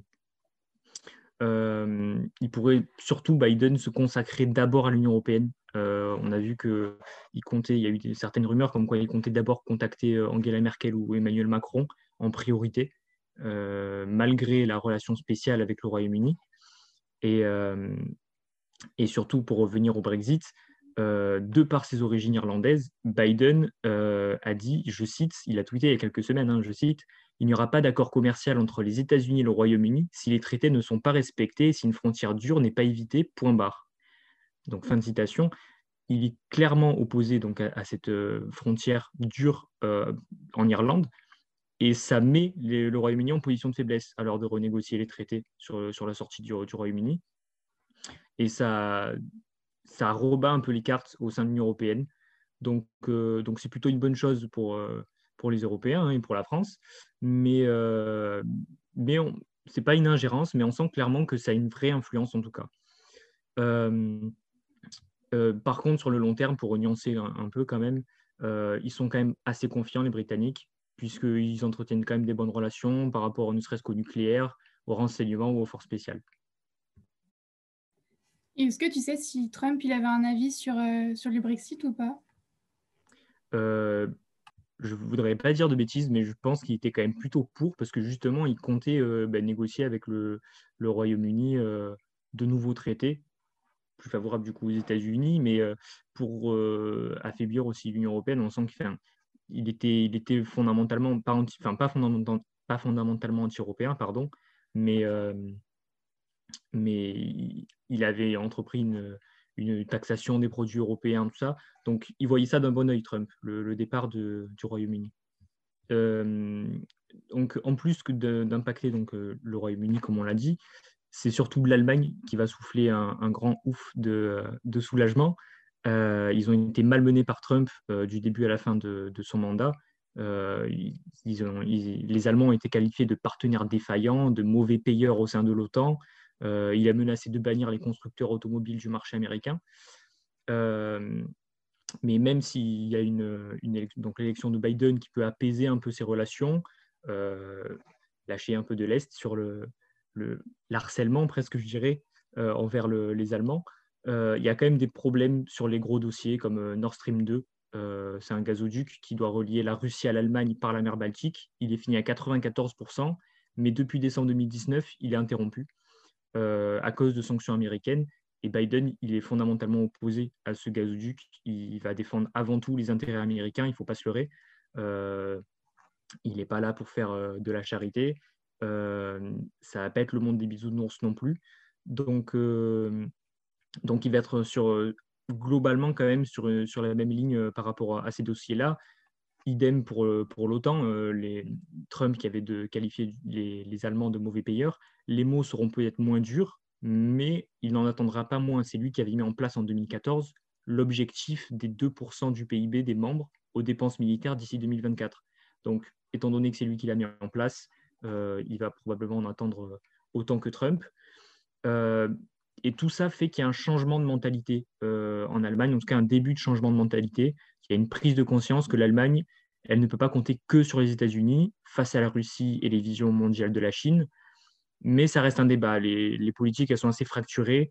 Euh, par exemple, Annegret Kramp-Karrenbauer, excusez-moi de la prononciation, euh, ministre de la Défense et présidente des missionnaires de la CDU, elle est pour l'alliance avec les États-Unis, mais elle commence à nuancer et à dire qu'il faut quand même compléter avec une alliance stratégique, euh, notamment en matière de défense, avec les États-Unis, avec l'Union européenne, pardon. Donc il y a ce, début de changement de mentalité en Europe et ça arrange évidemment les affaires de la France, puisque avec l'élection de Biden, en France, on espère que euh, son élection ne, ne, freinera pas cette prise de conscience. Et euh, c'est vrai que du coup, il y a la, avec la France qui aimerait donc développer certains, en certains points euh, en l'Union européenne, mais ce n'est pas forcément le cas de, de l'Europe de l'Est, notamment avec des pays comme euh, la Croatie ou la Roumanie qui sont moins enclins à ces évolutions de l'Union européenne et qui justement, l'élection de Biden va peut-être laisser un peu en, en laisse, c'est-à-dire ils ne verront plus l'intérêt puisque Biden euh, a l'air plus, euh, comment dire, a l'air plus sympathique que Trump avec sa politique internationale. Et donc, est-ce que la politique de, de Biden et euh, du coup, cette pensée-là qui pourrait émerger dans, les pays, dans certains pays euh, de l'Union européenne va pas ralentir le développement de l'Union européenne d'un certain point de vue? Ben Si, clairement, parce que justement, euh, comme tu l'as dit, c'est l'élection de, Trump, en fait, ça avait été un électrochoc. Euh, avec toute sa politique qu'il a menée, ça avait été un électrochoc parce que les pays ont commencé à prendre conscience qu'on ne pouvait pas totalement compter sur les États-Unis. Et l'élection de Biden, ça les rassure. Et du coup, ils se disent, bon, ben ça va, euh, Biden il est, favorable au multilatéralisme, il va nous défendre contre la Russie, contre la Chine, euh, il ne va pas nous laisser tomber. Euh, donc oui, ça va freiner ces, visions-là. Et justement, ça ne fait pas les affaires de la France, puisque tous les présidents français avaient poussé pour, pour, pour cette vision politique de l'Europe, pas juste économique, notamment en matière de défense. Emmanuel Macron l'avait rappelé, il voulait une armée européenne. donc tout ça commençait à pas prendre forme, mais à, germer dans l'esprit de, certains pays européens. Et, oui, clairement que clairement l'élection de Biden met un coup d'arrêt à, cette politique-là. Euh, donc ça, c'est l'espoir qu'on a du côté français, ou la crainte, ça dépend dans quel sens on le voit, mais c'est l'espoir que ça ne freine pas trop quand même, et que la prise de conscience qu'il y a eu, elle perdure dans le temps, et qu'on ne se dit pas, bon, c'est bon, Biden, il est élu, euh, on peut, on peut se passer d'une défense européenne, on peut se passer de tout ça. Euh, un autre point pour, la France qui serait vécu comme une victoire, c'est la réintégration de l'accord de Paris. Parce que même si ça touche le monde entier, parce que le, climat, euh, ça, concerne tout le monde, mais puisque c'est la France qui l'avait initié, c'est vu comme une victoire, ça, euh, de la part de Biden qui le réintègre. et puis surtout, au niveau économique, le fait qu'avec Biden puisse y avoir un assainissement des relations commerciales, euh, que ce soit pour les constructeurs automobiles, l'aéronautique, euh, les géants du luxe ou le secteur de la vigne et du vin qui avait été taxé sous Trump.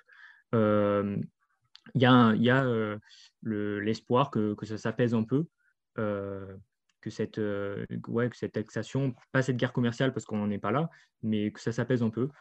mais il ne faut pas trop se faire d'illusions non plus. En fait, c'est ça le, ce qu'il faut retenir, c'est que malgré l'élection de Biden, euh, il fera quand même passer les intérêts américains avant les intérêts européens. Euh, il va continuer cette politique de America First euh, parce que le peuple américain le réclame, même s'ils ont voté pour lui, et puis parce qu'un président américain défend les intérêts américains. Il y a Bruno Le Maire, donc notre ministre de l'économie, qui a expliqué sur l'antenne de radio classique, je cite, Depuis de longues années, les États-Unis ne sont plus un partenaire amical des Européens. Donc il y a clairement cette vision-là euh, de la part des Français que euh, malgré l'élection de Biden, euh, c'est pas tout rose et euh, il va falloir tirer son épingle du jeu. Alors, euh, au-delà de l'Europe, euh, l'élection américaine de cette année, elle, a eu, elle avait un, elle avait un grand, c'était un grand enjeu euh, parce que Trump, il a participé pendant les quatre ans de son mandat à, tendre les relations internationales au-delà de l'Europe, à travers le monde en général puisque bah, un des objectifs de Trump clairement affiché était de déconstruire toutes les politiques mises en place par son prédécesseur. Et euh, bah, du coup, ça a aussi concerné euh, les alliances internationales. Par exemple, au Moyen-Orient, avec l'arrivée au pouvoir de Trump, il y a eu de nombreuses tensions. Euh, par exemple, il, a décidé de se retirer du traité de Vienne sur le nucléaire iranien. Et puis, il a décidé de déplacer l'ambassade américaine en Israël et de la mettre à Jérusalem, ce qui pose problème dans le conflit israélo-palestinien. Ensuite, en Amérique latine, alors que Barack Obama pardon, a été le premier président américain euh, en fonction à, se rendre à Cuba depuis l'arrivée bah, de Fidel Castro au pouvoir, Trump il a décidé de renforcer les sanctions à, l'égard des Cubains. Et ensuite, en Asie, euh, il a installé une véritable compétition euh, entre la Chine et les États-Unis. Et ça a fait poser la question de l'arrivée d'une nouvelle guerre froide, qui cette fois-ci serait entre les États-Unis et la Chine, et euh, le premier terrain d'affrontement, euh, ça a été l'Asie-Pacifique, puisque les deux puissances se disputent euh, le monopole de l'influence sur cette zone. Et la possibilité d'être dépassée par la Chine, c'est quelque chose qui inquiète énormément les États-Unis. D'autant plus que la Chine, elle développe un véritable partenariat avec la Russie, ce qui n'est pas non plus, un grand ami et un grand allié des États-Unis. Et donc, euh, cette alliance, elle pourrait être une véritable menace euh, à la place de première puissance mondiale euh, que détient les États-Unis jusqu'à maintenant. Mais même si donc, les relations internationales se sont tendues avec l'arrivée au pouvoir de Trump, il ne faut pas s'attendre à ce que, par exemple, l'arrivée au pouvoir de Biden, ça mette fin à certaines d'entre elles, puisque, bah, par exemple, avec la compétition avec la Chine, il est clair que Biden n'y mettra pas fin. Euh, c'est probablement plus la méthode qui risque de changer, puisque, bah, comme ça a été dit avant, euh, Biden sera probablement plus dans la continuité de Barack Obama, c'est-à-dire qu'il privilégiera la négociation euh, avec les autres nations dans le dialogue. Mais donc on peut penser que par exemple les relations avec Cuba et l'Europe bah, vont se réchauffer, comme ce qu'a dit Corentin. Mais par contre, il ne faut pas attendre que ce 46e président des États-Unis décide de changer la position des États-Unis vis-à-vis de la Chine et de la Russie, par exemple, parce que bah, ça n'arrivera pas. Et euh, on peut donc on peut espérer que Biden euh, ait plus de diplomatie que Trump. Par contre, il ne faut pas espérer que cela aille de pair avec un apaisement euh, global des, relations internationales. Du coup, on va maintenant passer à une partie débat qui sera donc tournée sur nos, avis.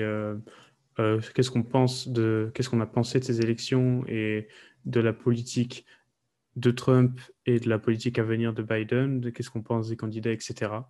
Donc, euh, on va commencer ça maintenant. Euh, tout d'abord, bah, qu'est-ce que vous, vous avez pensé de ce que Trump a fait, de ce que Trump, la façon dont il est paru, même avec ce qu'on, même avec euh, dernièrement avec son blocus entre guillemets de la Maison Blanche? Qu'est-ce que vous pensez de ça? Moi, je trouve que ça a tout l'air euh, d'une dérive autoritaire, de, de, de, remettre en question les votes, euh, même s'ils sont par correspondance. Euh, c'est juste bah, si c'était le contraire, qu'ils étaient favorables à lui, bah, il n'aurait jamais remis ça en question. Je trouve que c'est vraiment une attaque. Enfin, je trouve ça hyper grave dans le sens c'est vraiment une attaque à, la démocratie qui alors que c'est un bon fonctionnement. Quoi. Du coup, je crois que c'est vraiment... Enfin, voilà. Enfin, je sais pas comment dire. Euh, oui, mais aussi, euh, il faut considérer euh, aussi qu'à la base, il y, a eu a déjà eu des suspicions de, fraude. Donc, d'une certaine manière, il utilise, il, il, utilise, il utilise ce qui a été déclaré. Les suspicions de fraude, c'est pas lui qui les a, qui les a manifestées. Donc, d'une certaine manière, il, conteste le vote, mais certes, ce blocus est d'une certaine manière autoritaire. Oui, mais par rapport justement aux, soupçons de fraude, tout ça, euh, je crois que ça a été, euh, dit aujourd'hui ou hier, enfin il n'y a pas très longtemps que c'est sorti, euh, les, services de renseignement qui s'occupent de, la sécurité de cette élection ont annoncé qu'ils n'avaient pas détecté de fraude et que c'est probablement l'une des élections les plus sûres de l'histoire des États-Unis parce que justement, il y avait tellement de soupçons et de craintes par rapport, euh, ne serait-ce qu'au vote par correspondance, euh, à distance, tout ça, que du coup, euh, c'est tellement une élection sous tension qu'en fait, selon les services de renseignement américains, il n'y a pas eu de fraude. Donc, on peut du coup se poser la question s'il est légitime ou pas de rester à la Maison Blanche. Je pense qu'en en fait, il a parlé de fraude, pas nécessairement parce que c'était vrai, mais parce que, comme ça a été dit avant, 80% à peu près des votes à distance, par euh, anticipation, ont été favorables à Biden et euh, Trump, il le savait avant. Et donc, nécessairement, il fallait que dès le départ, il, il, instigue cette idée que ça allait être de la fraude pour éviter que derrière, on puisse le. Enfin, pour en gros délégitimer directement avant même qu'on ait un résultat, que Biden puisse être élu. Euh, d'ailleurs, sur ça, sur le fait que tu, tu dises qu'il l'avait prévu à l'avance, euh, d'une certaine manière aussi, il est, légitime aussi de, se dire que, euh, par exemple, dans, dans, l'État du Wisconsin, on a eu des votes par correspondance qui, euh, qui étaient quasiment, selon les comtés, à 100% pour, pour Joe Biden. Du coup, d'une certaine manière, à touche tu l'as dit, Corentin, que, le, que les services euh, administratifs américains qui sont chargés de cette élection ont confirmé qu'il n'y avait pas, visiblement de, problème. Mais dans, l'action du, truc, à part Biden, il y a aussi de nombreux électeurs, que ce soit démocrates ou républicains, qui ont quand même trouvé ça un peu louche parce que 100% de vote pour, pour un candidat, dans, même, surtout dans, dans des États qui, justement qui sont des swing states. Tu parlais des 80% des électeurs qui utilisent des, des, bulletins en, par correspondance. D'une certaine manière, je ne veux pas légitimer euh, la, la, la, vie de Trump, mais d'une certaine manière, c'était euh, c'était à prévoir. Non, mais après, ça, ça s'explique aussi par le fait que, en gros, euh, Trump, c'est par rapport à la crise du Covid, c'est que Trump, il a arrêté de dire qu'il n'y avait pas de danger, qu'il fallait faire la queue pour aller voter euh, dans les bureaux de vote et qu'il n'y avait pas de souci, alors que les démocrates ont très rapidement dit que bah, la crise sanitaire était quelque chose de réel, de dangereux et qu'il valait le mieux, éviter un rassemblement de gens, même si c'était pour voter, que c'était important et qu'il y a beaucoup plus de démocrates qui se sont dit qu'en effet, il valait mieux être prudent vis-à-vis -vis de la situation sanitaire et qu'il valait mieux voter en avance pour au moins, euh, bah euh, éviter un, gros pic d'épidémie euh, juste après l'élection. Et puis en plus, Trump, on peut voir qu'il a vraiment su dès le départ que ça allait pas être bon pour lui les, votes à distance, puisqu'il a tout fait pour, un peu couper l'herbe sous le pied à la poste américaine pour éviter qu'ils aient les moyens de faire acheminer tous les votes dans les délais parce qu'ils savaient qu'il allait en avoir énormément et qu'ils allaient être défavorables. Surtout qu'en plus, pour revenir à ce que tu dis par rapport à la Poste, euh, si je dis pas de bêtises, il a, mis en plus en directeur du service de la Poste un ami à lui.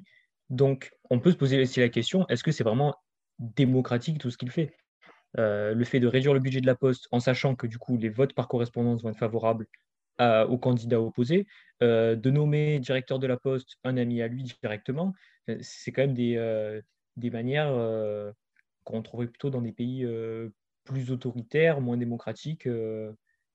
C'est vrai que ça fait un peu blocus de la Maison Blanche, quoi. C'est niveau niveau démocratie, surtout pour un pays euh, qui est les États-Unis, qui est très attaché à sa constitution, ça peut être très mal vu euh, par même son propre électorat de vouloir absolument rester à la Maison Blanche, même si même s'il y a eu des soupçons qui sont ensuite avérés faux. Et on, connaît Trump avec qui est un peu, bah, là sur ce sujet-là, qui est un peu, ouais, c'est un complot euh, des démocrates contre moi, machin, euh, c'est des fake news, etc.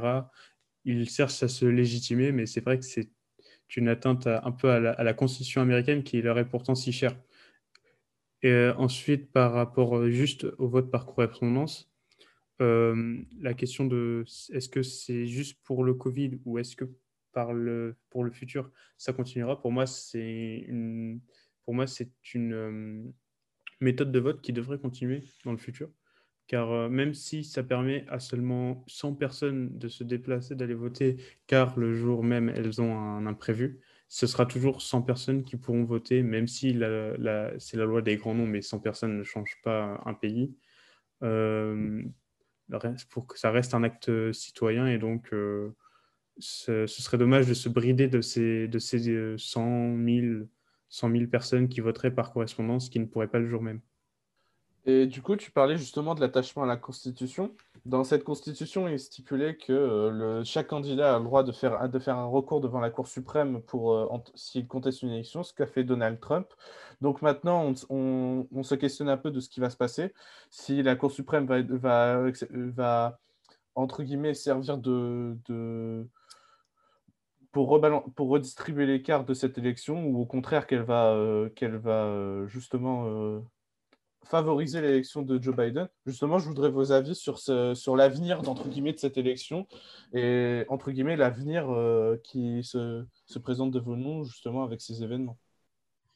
Bah, par rapport à la, Cour suprême, il y a beaucoup de gens qui pensent que comme il a bah, placé trois, euh, nommé trois juges à la Cour suprême depuis le début de son mandat, ils vont lui être favorables. Ah, moi, j'ai quand même, après, c'est peut-être naïf en effet, mais je, me dis que hum, ces gens-là, maintenant qu'ils sont, de toute façon, ils sont nommés à vie, donc ils ne doivent rien en soi à Trump. Et euh, je pense que ce genre d'institution, elle défend son propre pouvoir avant toute autre chose, et ils vont pas mettre en danger leur, euh, leur pouvoir et leur rôle pour défendre euh, Trump qui, en fait, petit à petit se fait, euh, se fait lâcher par la majorité de ses alliés. Et je vois mal la Cour suprême américaine alors que tout commence à être en défaveur de Trump et de ce qu'il disait être de la fraude, euh, va se mettre au milieu et dire en fait si si c'est de la fraude alors qu'il n'y a pas de preuve, que beaucoup de juges euh, dans plein d'États euh, disent qu'il n'y a aucune preuve et ont déjà mis des fois certains un stop au recours de, de Trump, ça m'étonnerait que la Cour suprême elle joue ce rôle-là.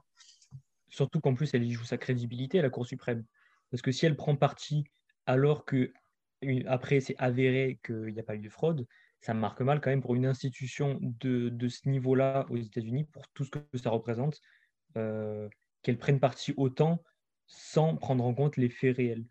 Euh, donc, d'une certaine manière, la Cour suprême, elle, euh, elle, est, un peu, elle est un peu mal dans, dans sa situation, même si, même si on l'a rappelé au début, l'élection, si, si d'une certaine manière, l'élection est invalidée dans certains États, elle sera, elle sera sûrement recommencer, recompter.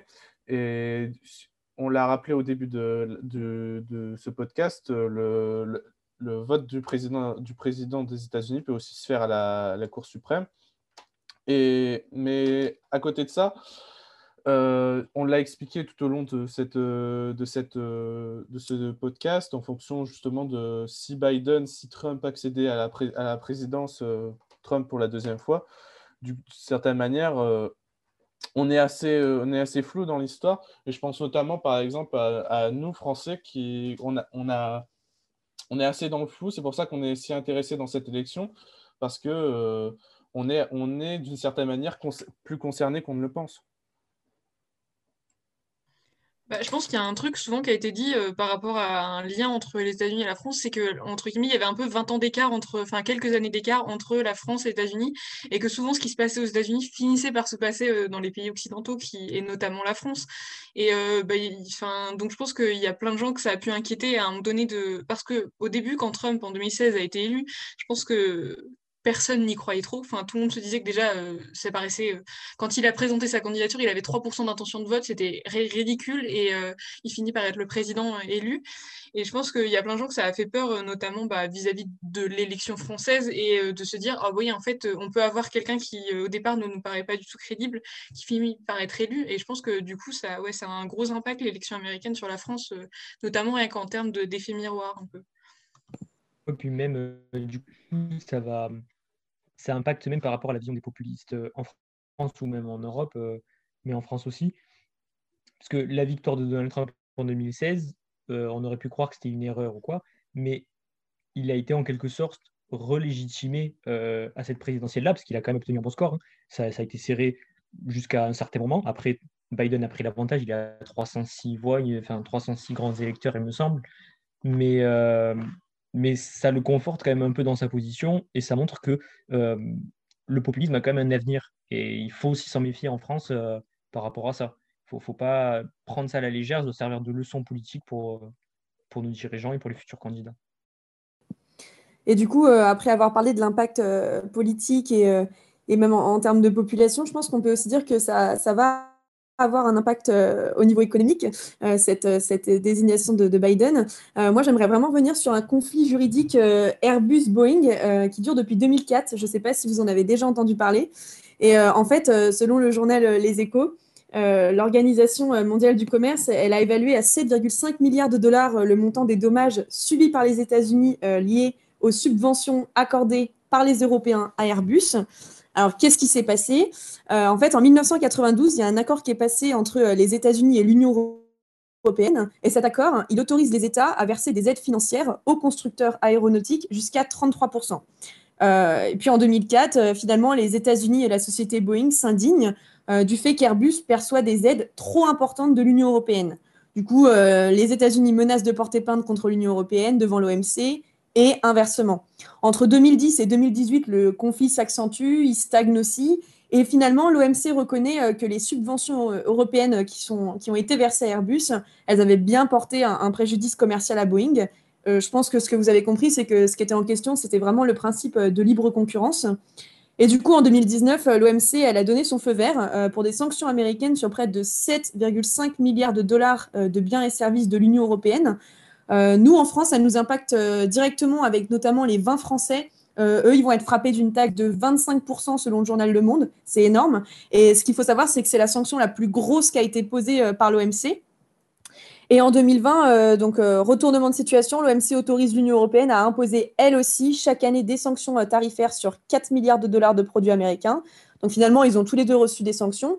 Et du coup, la conclusion, c'est que suite à l'élection de Joe Biden, euh, bah, on peut se demander, euh, enfin le ministre de l'économie Bruno Le Maire s'est exprimé et il a annoncé d'ailleurs sur LinkedIn euh, souhaiter une attitude beaucoup moins agressive vis-à-vis de ce contentieux et peut-être ainsi débloquer la situation et c'est ce que je leur souhaite. Après, c'est complètement autre chose, mais aussi pour revenir sur la situation par rapport à l'élection de Biden, parce que même si Biden, c'est un vieux, un vieux politique américain qui est plutôt connu et qui a, fait ses armes, évidemment, et euh, du coup, parce qu'en fait, au début des primaires, euh, il a été beaucoup critiqué quand il se déplaçait, etc., par rapport à ses opposants, euh, notamment, bah, je ne me rappelle plus du nom, mais c'est un opposant noir américain qui, a, qui, qui avait une quarantaine d'années et qui pendant longtemps a fait la course en tête. Euh, mais en fait, euh, pourquoi euh, Biden n'intéressait pas le, le lectorat démocrate classique alors qu'il était bien connu? Parce qu'on le reprochait justement de vouloir faire comme Barack Obama, attirer les Afro-Américains, etc., alors qu'il n'était pas légitime parce qu'au final, ses idées, son programme, etc., euh, n'étaient pas au cœur de ce débat-là. Et euh, justement, euh, ça a créé euh, des, des- des polémiques, des débats, etc. Mais au final, le fait qu'il ait gagné face à Bernie Sanders ou Elizabeth Warren, je crois, ça montre le fait que les Américains restent toujours confiants et ont confiance à ceux qui se connaissent, s'y connaissent bien en politique. Donc, est-ce que vraiment les Américains veulent changer de, politique euh, en allant vers des personnes qui veulent vraiment changer euh, les choses? Euh, parce que quand même, avoir deux candidats, un de 74 ans et l'autre de 77 ans, ça montre une certaine vieillesse politique et un renouvellement qui, quand est-ce qu'il arrivera et, et comment il se déroulera? Oui, Agathe?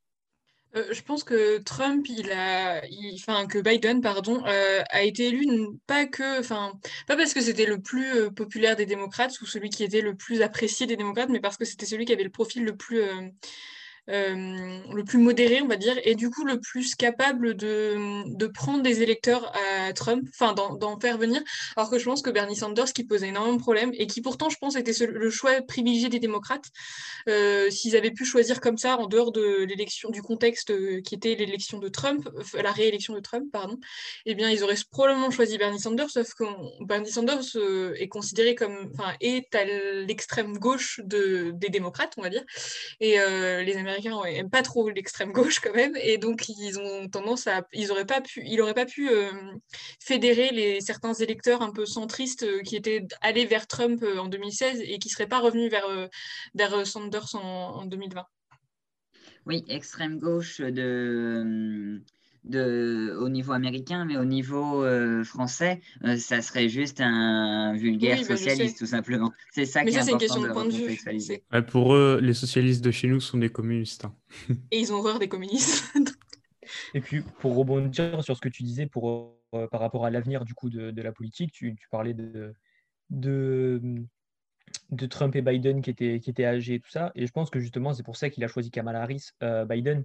C'est pour euh, miser sur la jeunesse. Et comme on disait euh, précédemment, il est en train de la former. Elle va devenir vice-présidente. Elle va avoir une exposition médiatique.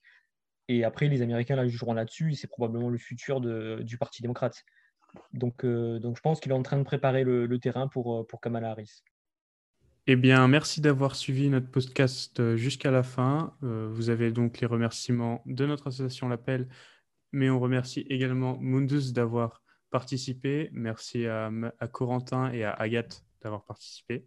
Merci beaucoup. Merci pour l'invitation. Merci, ouais. Avec plaisir.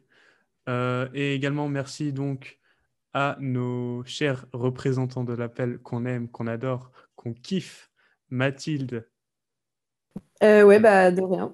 Ouais, ouais, t'as rien compris de ce qu'on voulait faire. Euh, Lily. Pardon, de rien. La catastrophe. Cyprien. Bah, merci à vous, merci à vous d'avoir écouté. Euh, Je remercie mes collègues et voilà. Lucas. Merci. Et moi-même, votre cher Clément, euh, qui s'est un peu fait présentateur ici. Euh, donc, je ne vais pas revenir sur ce qu'on a dit. De toute façon, vous avez écouté le podcast jusqu'au bout. Et toujours un grand remerciement. Et à la prochaine fois. Merci d'avoir écouté ce deuxième numéro du podcast La Voix de l'Appel, portant sur les élections américaines de 2020. Ce podcast a été créé et réalisé par l'Association parlementaire étudiante de Lille, en partenariat pour cet épisode avec l'association Mundus de la Fac de Lille 2, dont nous vous invitons à les suivre sur leurs différents réseaux sociaux que sont Facebook et Instagram. Nous tenons à préciser que tous les propos tenus par les membres durant ce podcast sont uniquement à leur charge et n'impliquent que leur opinion personnelle et aucunement l'opinion des deux associations. Cela dit, nous vous invitons à nous suivre sur nos réseaux sociaux que sont Facebook, Instagram et Twitter, et sur les plateformes de streaming où sont diffusés ce podcast, à savoir Deezer, Spotify, Encore ou Google Podcast, en espérant vous revoir au prochain numéro de La Voix de l'Appel.